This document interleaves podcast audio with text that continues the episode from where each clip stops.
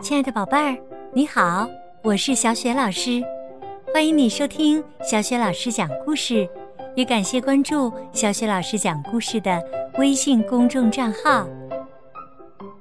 下面呢，小雪老师带给你的绘本故事名字叫《入侵者绿头鸭》下集，选自《超能太阳鸭奇趣拼读故事书》。这个绘本故事书由俄罗斯罗马动画风海影业著，唐朵编译，是时代华文书局出版的。好啦，下面小雪老师就给你讲这个故事啦。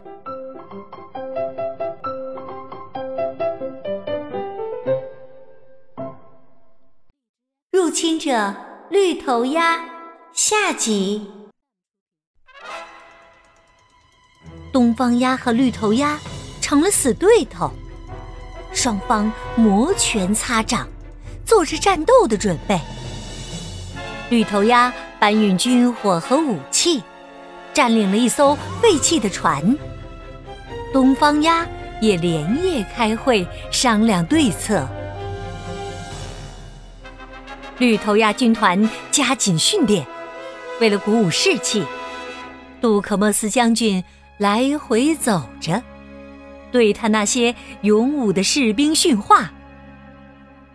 不过，他已下定决心，这次打完仗后，一定要去那个真正的夏威夷，好好度假。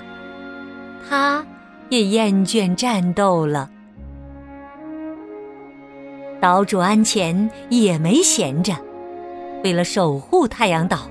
他勤加练习功夫，积极备战，这是他的使命。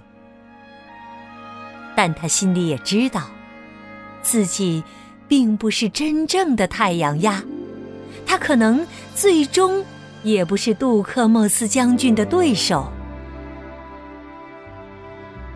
绿头鸭副官杜安告诉杜克莫斯将军一个消息，说岛上。马上要举行隆重的太阳鸭节，杜克莫斯灵机一动，他想化妆成一个东方鸭，混入节日的人群中，趁机靠近岛主，然后，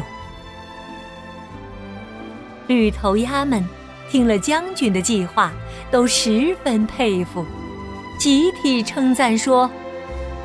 只有将军能想出这么好的主意呀！杜克莫斯非常得意，将他刺杀安前岛主的计划命名为“可悲的企鹅”。太阳鸭节终于到了，杜克莫斯化妆成一个东方鸭舞者。混进参加庆典的人群，他一边跳舞，一边向岛主安前靠近。其他绿头鸭军也做好了突袭东方鸭的准备。眼看他们就要得逞了，突然，杜克莫斯看到女儿艾瑞卡的身影，他竟然。正在和岛主安前的儿子龙威在一起，他又气又惊，呆呆的站在那儿，错过了最好的进攻时机。东方鸭们不知道为什么这个舞者突然停止了跳舞，岛主安前靠近他。认出了这个假冒的舞者，竟然就是死对头杜克莫斯。于是他施展武功，打了对方一个措手不及，把杜克莫斯打下了山崖。在掉下深渊的过程中，杜克莫斯甚至都忘了展开翅膀飞翔。他太伤心了。他那么爱他的女儿，可他怎么可以跟对手的儿子在一起呢？绿头鸭副官杜安，其实早就想代替杜克莫斯坐上将军的位子。如果杜克莫斯不在了，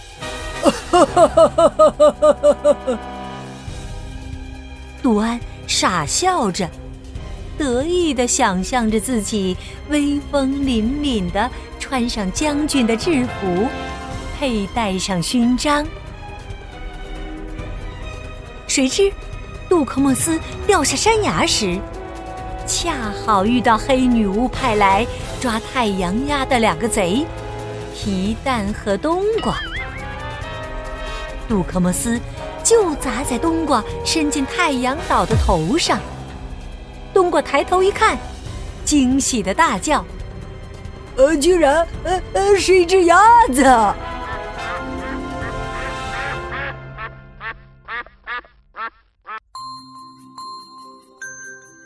亲爱的宝贝儿，刚刚你听到的是小雪老师为你带来的绘本故事《入侵者绿头鸭》，选自《超能太阳鸭奇趣拼读故事书》系列。接下来呀，小雪老师又要给你提问题啦。故事当中，皮蛋和冬瓜抓住的这只鸭子是谁呢？如果你知道问题的答案，欢迎你通过微信告诉小雪老师和其他的小伙伴儿。小雪老师的微信个人号是“小雪老师阅读”的全拼，记住哦，是小雪老师阅读的全拼。和小雪老师成为微信好朋友以后，我们就可以直接聊天互动啦，还可以参加精彩的阅读分享活动，享受粉丝福利哦。好，我们微信上见。